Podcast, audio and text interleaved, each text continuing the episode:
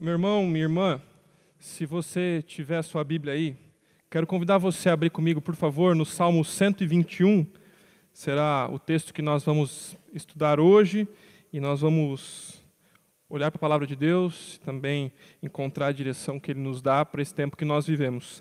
Salmo 121, nós vamos ler todo o salmo, depois vamos conversar um pouquinho sobre esse texto da palavra de Deus.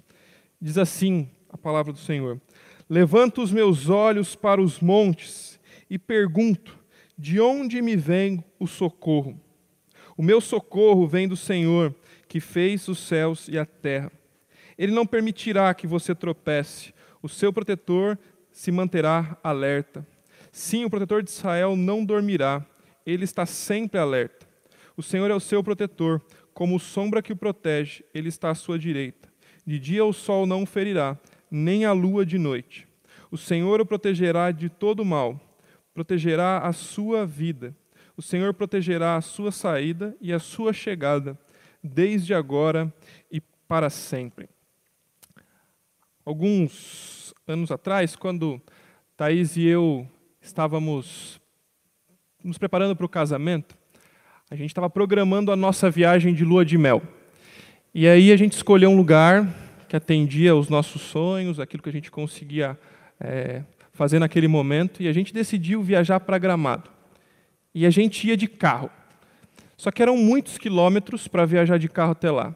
Eu não conhecia nada, não conhecia o caminho, e fiquei preocupado como seria todo o processo. Aí eu tive uma ideia. E se meu carro quebrar, o que eu vou fazer? Até então eu não tinha seguro de carro. Aí pensei, vou fazer o seguro para estar mais tranquilo durante a viagem. Foi o que a gente fez.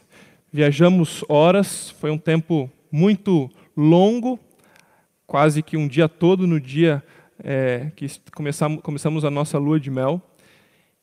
E o caminho era, por a maior parte do tempo, um caminho muito bonito, estrada boa, bem no finalzinho da viagem. Caímos numa estrada meio escura, um lugar mais tenebroso, um lugar meio difícil de enxergar. Começou a chover. E apesar de estar com um pouquinho de medo, eu estava tranquilo. Porque eu sabia que se o carro quebrasse, por exemplo, eu podia ligar para o seguro e eles iam me ajudar a resolver aquele problema. O texto que a gente vai conversar aqui na palavra de Deus fala sobre um percurso também. E eles não tinham um seguro de carro, mas eles tinham um seguro que é maior do que o seguro de carro. É um seguro eterno. Deixa eu dizer para você um pouquinho do que está acontecendo aqui no Salmo 121. Na verdade, os salmos que estão à volta por aí. Entre o Salmo 120 até o Salmo 134, nós temos o que a gente chama de salmos de peregrinação ou salmos de romagem. Esses salmos são chamados assim porque o povo de Israel tinha o costume, ou tinha a responsabilidade de pelo menos uma vez e até três vezes durante o ano seguir para Jerusalém para participar das festas, festas que eles celebravam como nação, para agradecer a Deus. Por isso eles precisavam ir até Jerusalém.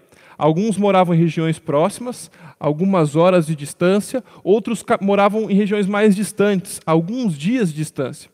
Todas essas viagens eram feitas a pé. Alguns é, se preparavam por muito tempo para esses dias, para essa viagem, mas todos eles experimentavam um caminho que não era nada fácil, um caminho bastante complicado, porque esse caminho trazia muitos perigos. E eu coloquei aqui alguns dos perigos para passar para você, alguns dos perigos que eles viviam nesse percurso, nessa peregrinação. Primeiro, um dos perigos é que eles estavam em um terreno muito, muito cheio de areia, um terreno de deserto. Eles tinham uma caminhada difícil, não estavam com tênis preparados ou com roupas preparadas e caminhavam por esse terreno difícil. Era um terreno íngreme, pedregoso e, como eu disse, sem uma roupa confortável. Também, no meio desse caminho, eles passavam por lugares mais apertados, lugares maiores, e ali, com alguma frequência, ladrões se escondiam para tentar pegar quem estava caminhando por esse percurso. Também havia lugares mais estreitos, alguns penhascos que eles precisavam passar e podiam cair nesses lugares. Todos eles viajavam acompanhados de suas famílias. Imagine fazer uma viagem como essa, com criança, com a esposa, com animais, cheio de suprimentos. Por quê? Você deve saber que no deserto não tinha um restaurante para eles pararem, ou não tinha um posto de combustíveis como a gente conhece hoje, uma loja de conveniência. Eles estavam caminhando pelo deserto e eles precisavam levar tudo para essa viagem, que demoraria algumas horas, dias ou até semanas para chegar lá em Jerusalém. Também era uma região muito quente, como é típico do deserto. Eles passavam por momentos com sol escaldante, um lugar seco e que faltava muita água. Alguns de nós, com pouco tempo de caminhada, já estaríamos acabados, e eles passavam dias viajando a pé. Também, nessa região de deserto, durante a noite, o frio era extremo. De dia, um calor insuportável, e de noite, um frio extremo. Eles precisavam passar a noite ali, para depois seguir viagem no outro dia. Imagina fazer tudo isso só ou não tão só assim para adorar a Deus, porque eles precisavam ir para Jerusalém. Como que eles iam lidar com todos esses perigos? Com a incerteza dessa caminhada e desse projeto. Parece que o sentimento deles muitas vezes era de medo e de ansiedade. Como vai ser essa viagem com a minha família? Será que eu vou ter tudo que eu preciso? Será que os meus filhos vão aguentar? Será que eu vou ter os recursos necessários? Será que algo vai me surpreender no meio do caminho? O medo era real, a preocupação era real. E por ter um medo e uma preocupação desse tamanho, o Salmo 121 é repleto de figuras. E quando a gente olha nesse contexto, fica mais fácil a gente entender o que está acontecendo aqui nesse salmo. Por isso que o autor vai fazer um louvor, um agradecimento e encorajar as pessoas a fazerem o mesmo no Salmo 121. E ele começa mostrando que o Senhor é a fonte de ajuda dele. Olhe mais uma vez comigo para o Salmo 121, no versículo 1. Ele diz: Levanto os meus olhos para os montes e pergunto: de onde vem o meu socorro? Imagine essa cena. Ele caminhando pelo deserto, olhando para algumas montanhas, alguns lugares íngremes, um deserto todo à sua volta, e ele olha para cima e fica pensando: de onde vem o meu socorro? Por que, ele olha para cima? Algumas possibilidades podem nos mostrar aqui nesse texto. Uma delas, que algumas, alguns estudiosos vão apontar, é como se ele estivesse olhando para o alto e tentando se comunicar com Deus e, e, e tentando enxergar é, e, e falar com Deus como às vezes nós imaginamos falando para o alto. Uma outra possibilidade é ele estar olhando para esse alto como se estivesse olhando figurativamente para Jerusalém, que era o lugar que era a referência de Deus.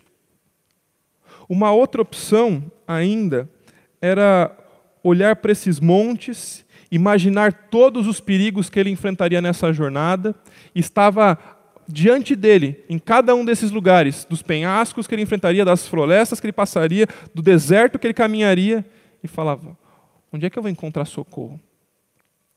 E uma última opção, que talvez seja a mais aceita para esse texto, é que era comum era uma cultura popular, uma crença popular, que os deuses moravam nos montes. Por isso, muitos dos povos subiam aos montes para adorar aos deuses. E é de se pensar que o salmista conhecia essa, esse costume, essa crença, olhava para as montanhas, olhava para os penhascos e pensava: de onde vem o meu socorro? De qual desses deuses eu vou encontrar o meu socorro nos dias difíceis? De onde vai vir o meu cuidado? De onde virá a ajuda necessária? Independente de qual das opções esse texto quer mostrar, é claro que ele está olhando para cima, procurando ajuda, procurando socorro, tentando entender de onde vai vir aquilo que ele tanto precisa. Não diferente de como nós nos sentimos nesse tempo. Como se você olha para os noticiários, como se você estivesse olhando para as suas notícias que você recebe pelo seu celular, para como está a sua condição financeira nesse momento e procura: de onde vai vir o meu socorro?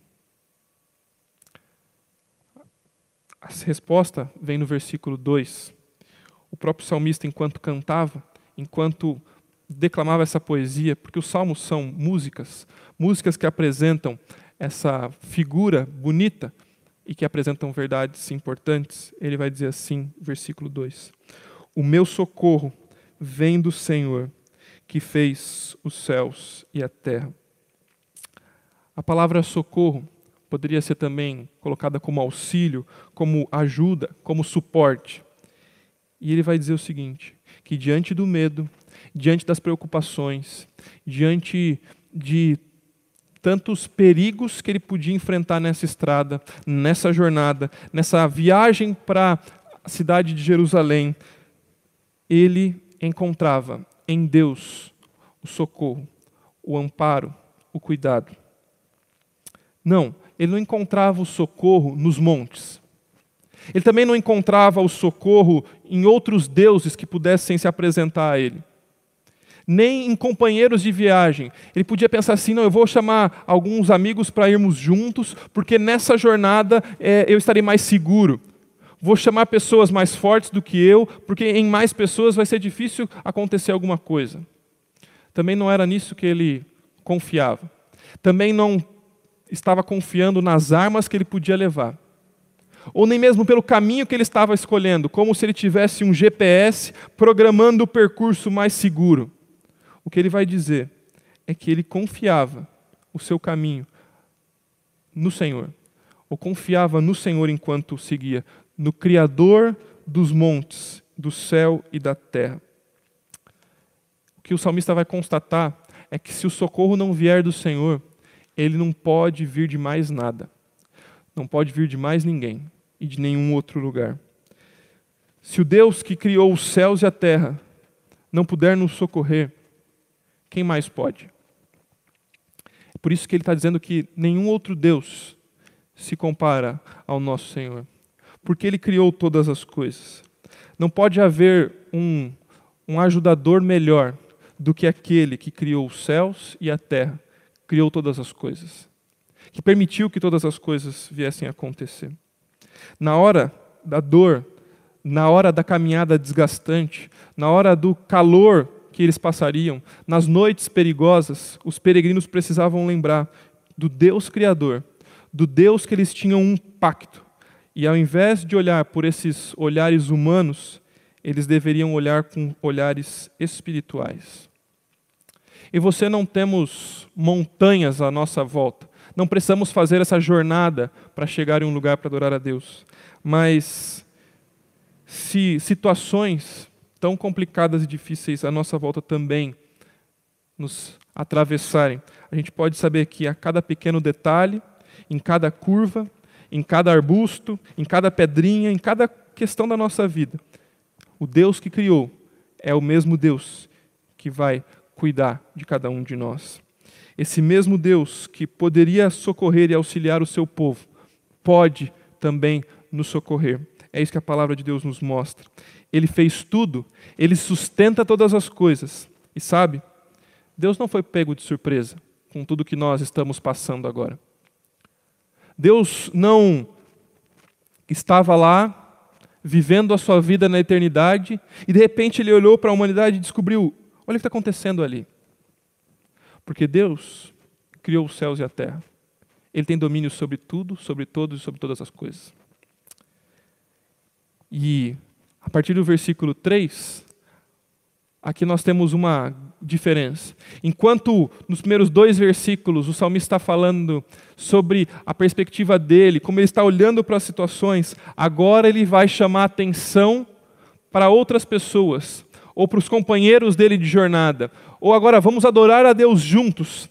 E ele vai dizer: você também deve confiar em Deus, você também pode confiar no Senhor. Perceba que nos primeiros dois versículos ele usa: levanto, eu levanto, de onde vem o meu socorro? Versículo 2: o meu socorro vem do Senhor. E agora ele vai falar o seguinte no versículo 3: Ele não permitirá que você tropece. O seu protetor se manterá alerta. Sim, o protetor de Israel não dormirá. Ele está sempre alerta. Deus continua sempre alerta. Esses dois primeiros versículos nos mostram isso. Ele não permitirá que você tropece.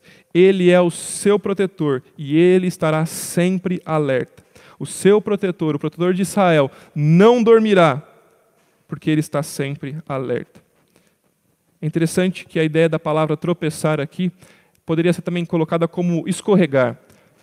Lembra que eles estão caminhando em uma jornada no deserto, por um lugar complicado de andar, desconfortável, penhascos. E ele está dizendo: enquanto você caminha por este caminho, saiba que Deus não vai permitir que você escorregue, Ele não vai permitir que você tropece. É bem possível que eles cambaleassem algumas dessas viagens, mas o que o texto está dizendo é que Deus é o responsável por cuidar de cada um deles, para que eles permanecessem de pé. Ele iria sustentar o povo. Era um caminho perigoso, árido, eles podiam até fisicamente cair, mas Deus estava com eles, sustentando durante toda a jornada. Tanto que o texto vai apresentar nesses poucos versículos que nós lemos, sete vezes pelo menos a palavra protetor. Porque Deus é o protetor, Ele é aquele que vai proteger, Ele é aquele que cuida, que observa, é aquele que vai guardar o povo. Deus é aquele que está mais interessado em preservar a vida do seu povo, neste caso aqui, do povo de Israel. E aí, ele vai mostrar duas ideias muito interessantes sobre como Deus vai cuidar do seu povo. Deus está sempre alerta, ou nas versões mais antigas, ele não dormitará. E depois, ele não dorme. Duas palavras diferentes, com duas ideias diferentes, mas que se complementam. A primeira delas mostra a ideia de que Deus não pode cochilar, que Deus não vai cochilar, que Deus está sempre alerta. E a outra é a ideia de fato de dormir, cair em um sono profundo. Nem um sono leve, nem um sono profundo, porque Deus não precisa cochilar, Deus não está inanimado, Deus não está não prestando atenção nas circunstâncias. O que ele está dizendo aqui é como aquela pessoa que trabalha como porteiro ou como guarda, ou você que no seu prédio, no seu condomínio já, já teve essa experiência de chegar e ver que aquela pessoa que deveria estar alerta, cuidando daquela situação, do, do todo que está acontecendo por ali, está meio cochilando. E aí não vê alguma coisa acontecer, ou não vê um fato que precisaria ter visto. Deus não é como um porteiro desatento, que precisa cochilar e que perde as coisas na madrugada. Deus também não é como quando nós precisamos dirigir à noite e nós começamos a ter sono e não conseguimos mais prestar atenção ao que está à nossa volta. Às vezes causando até algum acidente. Deus não cochila, Deus não dorme. Ele está sempre alerta. Ele não dormiu e, de novo, ele não foi pego de surpresa. O salmo nos lembra que nós podemos confiar, porque Deus não está indiferente a nenhuma situação ele está sempre pronto, pronto a atender às necessidades do seu povo. Deus não tira férias. Deus não está em algum lugar esquecendo de nós agora. Ele é o guardião do povo de Israel, é o que o texto está dizendo, sempre de prontidão. Para esses que estavam nessa jornada, nesse caminhar, os peregrinos poderiam confiar no Senhor. E nós, pensando na nossa ótica do Novo Testamento, quem nós somos como igreja, nós, peregrinos espirituais, também podemos confiar que em nossa jornada Deus está sempre alerta, cuidando de cada um de nós. O texto ainda vai dizer, a partir do versículo 5, que Ele é alguém que nós podemos confiar, porque Ele nos protege em todas as ocasiões. Versículo 5 diz assim: O Senhor é o seu protetor, Como sombra que o protege, ele está à sua direita. De dia o sol não o ferirá, nem a lua de noite. Deus tinha a figura de um guarda, de protetor, que está sempre alerta, e agora tem uma outra figura, a figura da sombra. De novo, algumas ideias aqui importantes. Deus é alguém muito próximo, como a minha sombra. Lembra quando você, quando criança, olhava para a sombra e tentava se esconder dela, ou tentava agarrá-la? O que o texto está mostrando para nós é que Deus está, está tão próximo dos seus que Ele é como a sombra. E, de novo, olhando para a promessa de Cristo Jesus a nós no Novo Testamento, nós sabemos que Ele não só está caminhando conosco lado a lado como a nossa sombra, mas agora nós temos o próprio Senhor habitando em nós e caminhando conosco em nossa jornada. Agora, a segunda ideia é que também Deus é a sombra, porque Ele é um lugar de refrigério. Imagina a sua caminhada em um dia de sol profundo, pesado, forte, que você precisaria se proteger. Nesse tempo nós não tínhamos protetor solar, não tínhamos um guarda-sol, e eles estavam caminhando pelo deserto. Horas, dias caminhando pelo deserto.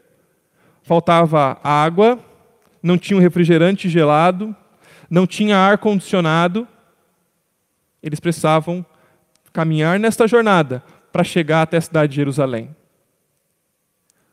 Que tipo de alívio eles poderiam encontrar? Quem caminhava no deserto sonhava encontrar sombra. Sonhava encontrar sombra, porque diante do sol escaldante do dia, viajar no deserto, que era tão difícil, se tornava mais leve, era aliviado pela sombra. E ali eles podiam descansar embaixo da sombra do Altíssimo, embaixo da sombra do Senhor. Essa é a figura que nós temos aqui. Eles encontravam o alívio e o descanso em Deus. Isso ainda fica mais claro quando nós olhamos para o versículo 6, porque ele vai dizer que o sol não poderia feri-los de dia. Sol forte, e Deus é aquele que vai protegê-los durante o dia, enquanto caminhavam pelo deserto. Mas lembre-se também que de noite era muito frio e também de noite Deus estava cuidando de cada um deles. Deus estava ali.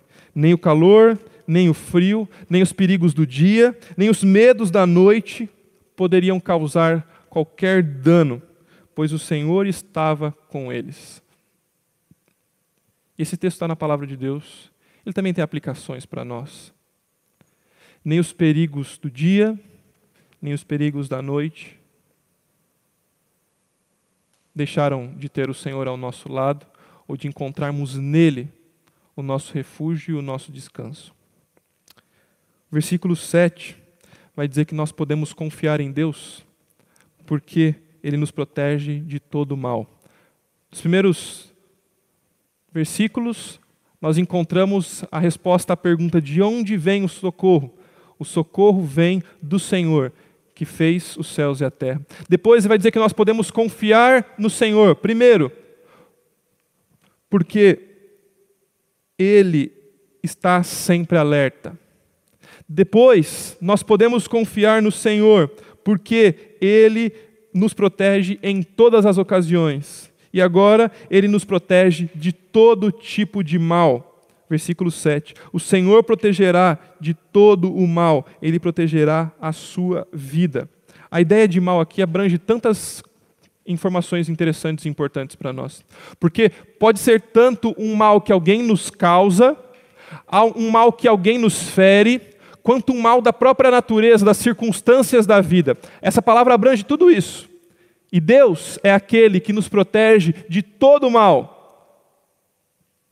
De novo, o que enfrentamos hoje, em todo o mundo, como nação e na nossa cidade, não é um mal que Deus foi pego de surpresa. mas é um mal que Deus também está disponível a nos proteger. Os imprevistos, tudo isso, Deus pode cuidar de todo o mal. Mas, pastor, calma aí. Você está dizendo então que nenhum mal pode atingir o crente. Você está dizendo então que tudo isso está acontecendo, não vai tocar na minha casa, porque eu temo ao Senhor, eu amo ao Senhor e isso não vai acontecer. Então eu posso voltar à minha vida normal, eu posso sair do meu lar, eu posso esquecer e me preocupar com isso, porque isso só vai atingir quem não ama a Deus. Não. O que o texto bíblico está dizendo para nós, a continuidade do texto ainda vai mostrar uma realidade ainda mais ampla. Que Deus vai proteger a nossa vida, ou, como poderia ser uma melhor tradução, Deus vai proteger a nossa alma. Tanto o conceito do Antigo Testamento quanto do Novo vão mostrar que Deus não está preocupado apenas em proteger a nossa vida física. Deus não está apenas preocupado em cuidar de nós nesse tempo, e Ele pode e vai cuidar de nós, mas Deus está preocupado em cuidar de nós de uma maneira muito mais completa e mais ampla. Porque perder a vida não é o pior que pode nos acontecer. Perder algo nesse tempo presente não é o pior que pode nos acontecer, porque Deus está preservando a nossa vida aqui, mas Deus está preservando a nossa eternidade para passarmos tempo com Ele. De novo, por pior que sejam os dilemas desse tempo, por maior que seja a catástrofe que nós estamos enfrentando ou por enfrentar, nossa vida está escondida em Deus, com Cristo Jesus. Nossa vida não está limitada a 40, 50, 60, 80, 100 anos aqui. Porque nós temos garantido ao lado do Senhor a vida eterna. Romanos capítulo 8 vai dizer o seguinte: Mas Deus, em todas essas coisas, está dizendo para nós que nós somos vencedores, por meio daquele que nos amou. Pois eu estou convencido de que nem a morte, nem a vida, nem anjos, nem demônios, nem o presente, nem o futuro, nem quaisquer poderes, nem altura, nem profundidade, nem qualquer outra coisa da criação será capaz de nos separar do amor de Deus que está em Cristo Jesus, o nosso Senhor. Estamos falando de um texto do Novo Testamento, de um homem que sofreu, que passou por muitas provações, por muitas dificuldades, mas que ele está mostrando que qualquer uma dessas realidades não se compara com a glória que há de vir. Este mesmo homem, apóstolo Paulo, vai dizer aos Filipenses no capítulo 1, versículo 21, que para ele, tudo que ele está passando, todo o sofrimento, é difícil, é complicado, mas que para ele viver é Cristo estar com Cristo, caminhar com Cristo, é um privilégio. Mas que morrer é lucro. Porque ainda que tudo nessa vida se perca, caminhar com o Senhor Jesus por toda a eternidade será considerado lucro. É nessa promessa que você está apoiado? Quando os dias mais sombrios chegam a você, quando a tristeza aperta o coração, quando você está preocupado com o que vai acontecer quando esse tempo passar.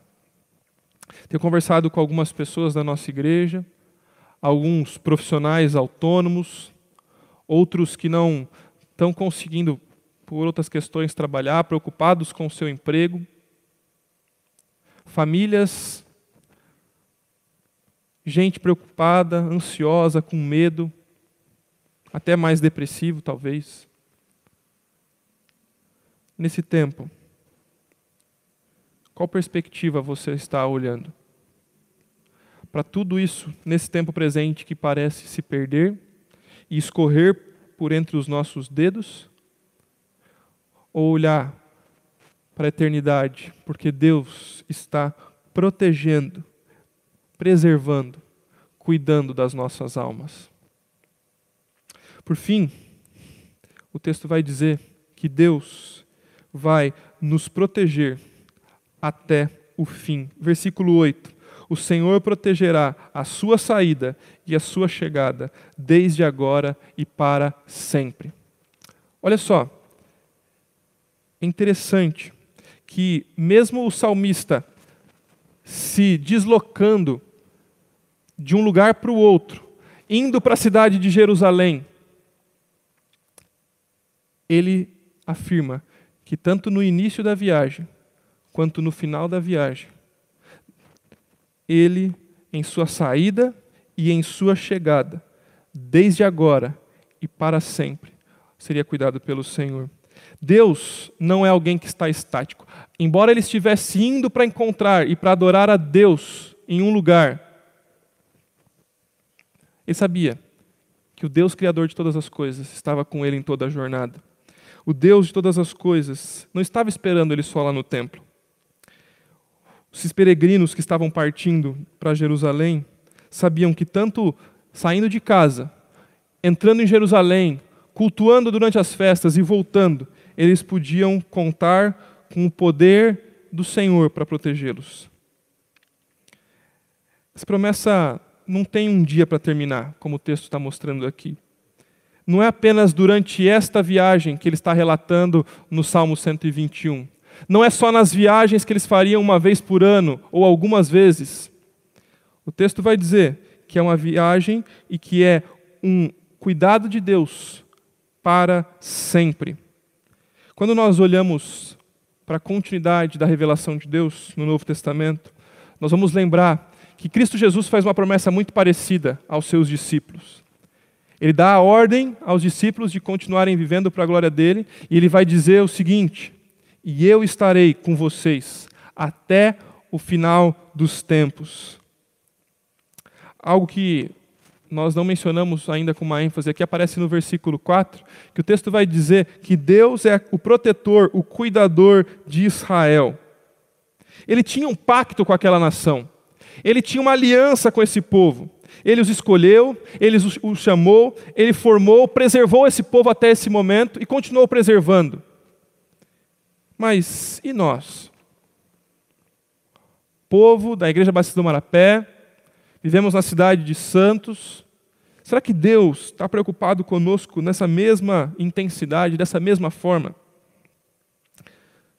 Diferente desse salmista, que nós não sabemos o nome, nós não precisamos olhar para os montes e tentar refletir de onde vem o nosso socorro, mas nós podemos olhar para um monte, para o Calvário, e saber que lá nós encontramos uma cruz, e que essa cruz nos traz segurança, porque aquele evento que marcou a história passa a ser agora a nossa garantia.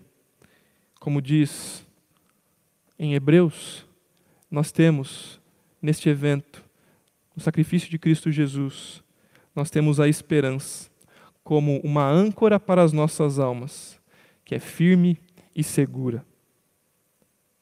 De tudo que nós conversamos aqui, você não pode se esquecer que a certeza da proteção eterna deve aquietar o nosso coração hoje. A certeza da proteção eterna deve aquietar o nosso coração hoje. O fim dos nossos medos se encontram em Deus. Nós não devemos olhar para os montes e procurar um socorro. Nós olhamos para a cruz e encontramos ali o nosso socorro. Porque ele nos prometeu estar conosco, como eu já mencionei em Mateus 28 ele prometeu que nos capacitaria a deixarmos quem nós somos e passar a viver como Ele é. Ele também disse que nós temos um pacto com Ele, um pacto na nova aliança no sangue de Cristo Jesus. Nós temos em nós habitando o Espírito Santo que passa a ser o nosso consolador, como a sombra que não desgruda de nós. O próprio Jesus, em João 17, vai orar por proteção a nós, os seus discípulos, aqueles que já seguiam naquele momento e aqueles que viriam no futuro, que somos nós. E nós podemos confiar que Ele orou por nós e que Ele cuidará de nós e continuará a cuidar. Ele é aquele que protege as nossas almas. E como diz Apocalipse no capítulo 7, versículos 16 e 17. Nesse dia, no dia final, nunca mais teremos fome, nunca mais eles terão sede. Não os afligirá o sol, nem qualquer calor abrasador, pois o cordeiro que está no centro do trono será o seu pastor. Ele os guiará às fontes de água viva, e Deus enxugará dos seus olhos toda lágrima. Quais são os medos e perigos que te afligem hoje? Você não vai conseguir lidar com seus medos, com as suas preocupações, com seus problemas sozinhos. Você precisa clamar a Deus por socorro, precisa confiar nele e olhar para ele. Porque a certeza da proteção eterna deve hoje aquietar e acalmar os nossos corações. Diante de tudo que nós vivemos, não olhe para você mesmo. Não olhe para a sua força, não olhe para a nossa sociedade, não olhe para os nossos governantes, não olhe nem mesmo para a sua conta bancária ou para a sua família. Olhe para Deus. Olhe para o Criador dos céus e da terra, porque Ele está sempre alerta, Ele é a nossa sombra de refúgio ele é aquele que não deixará que nenhum mal nos atinja, porque está cuidando das nossas almas, desde agora e para sempre. Quero convidar você a mais uma vez orar comigo. Santo Deus, cuida do teu povo. Que essa palavra encha de, de esperança o coração dos meus irmãos. Que assim como esse texto me encorajou durante essa semana, possa também encorajar cada um desses que ouve. Deus, que a nossa igreja possa experimentar o consolo e o cuidado que vem de Ti. Que nós possamos nos dobrar diante do Senhor, encontrar a esperança eterna. Deus, que em nossos lares, nesse tempo, a esperança possa nos encher. Pai, cuida de cada irmão, de cada irmã daqueles que se sentem sozinhos nesse momento e que eles possam perceber a tua presença eterna com eles, Pai. Pai, enche o nosso coração com a esperança e com a expectativa do céu, ainda que tudo aqui esteja aparentemente abalado. Deus, no céu, nada está abalado, nós sabemos disso. Nos encha com essa esperança, Pai, em nome de Jesus.